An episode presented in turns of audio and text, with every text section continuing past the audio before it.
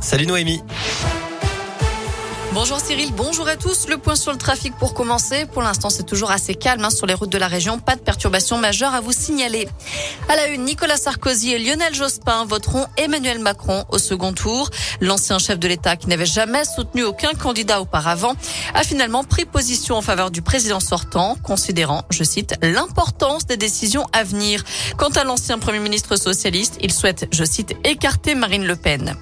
La campagne de l'entre-deux tours continue entre Emmanuel Macron et Marine Le Pen. Le premier est prêt à revenir sur son projet de réforme de la retraite, ouvrant la porte à un départ à la retraite plutôt à 64 ans.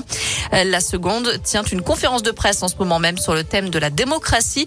Elle rappelle que si elle est élue, elle interdira le port du voile dans l'ensemble de l'espace public et supprimera les drapeaux de l'Union européenne sur les frontons des écoles.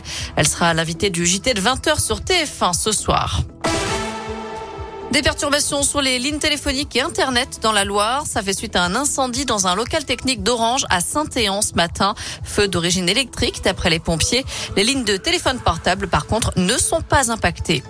Et puis attention toujours aux vents violents dans nos départements. Le Rhône, la Loire et la Haute-Loire sont toujours en vigilance jaune, vent violent, jusqu'en milieu, voire fin d'après-midi. Les rafales devraient ensuite progressivement se calmer.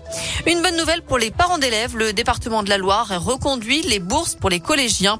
Près de 6300 familles avaient déposé un dossier pour l'année 2021-2022.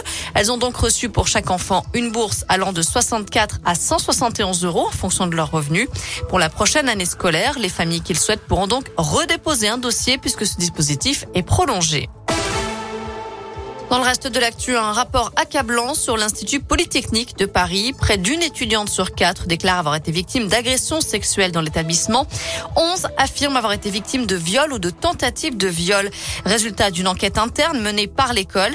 La direction annonce que des ateliers sur les violences sexistes et sexuelles seront obligatoires pour tous les élèves dès le mois de juin. Un signalement a été fait auprès du procureur de la République. On passe au sport. En rugby, il a porté le maillot de l'ASM pendant 13 ans, mais dès la rentrée prochaine, il portera les couleurs du stade français. Cette fois, c'est officiel, Morgan Parra quitte Clermont-Ferrand. Le demi de mêlée s'engage avec le club parisien. Un mot de basket avec ce derby en championnat ce soir. L'Asvel 3e joue sur le parquet des Rouennais 13e. Coup d'envoi à 20h à la Halle Vacheresse. Du foot à suivre également ce soir avec le début des quarts finales retour de Ligue des Champions. Le Real Madrid reçoit Chelsea et le Bayern Munich affronte Villarreal. Et puis en foot féminin, l'équipe de France peut confirmer ce soir sa présence au Mondial 2023. Un match nul contre la Slovénie suffirait pour se qualifier. Côté météo cet après-midi, c'est toujours de la grisaille. Les températures restent printanières, comprises entre 18 et 21 degrés pour les maximales. Très bon après-midi à tous sur Radio Scoop. Merci Noémie.